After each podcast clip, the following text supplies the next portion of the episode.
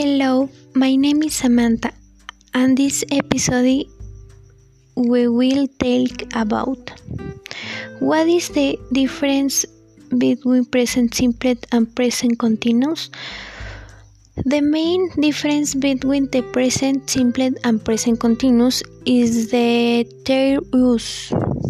The present continuous in actions that are happening as we speak, ongoing action in progress or upcoming future actions, while the present simple is used to talk in general about action in the present tense and the past habitual actions or permanent situations. Another difference is the formation of both verb tenses. For the present simple, we use the verb in the present will for the present continuous.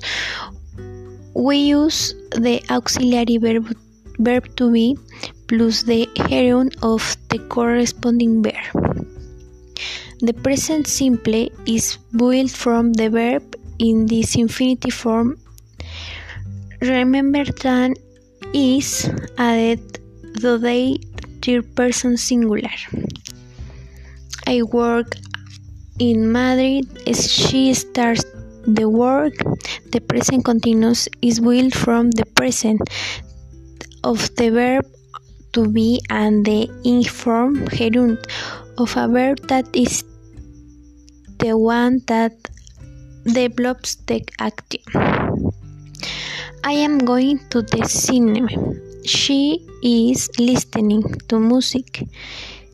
Talk about things to happen on regular basis, habits, daily, regular events.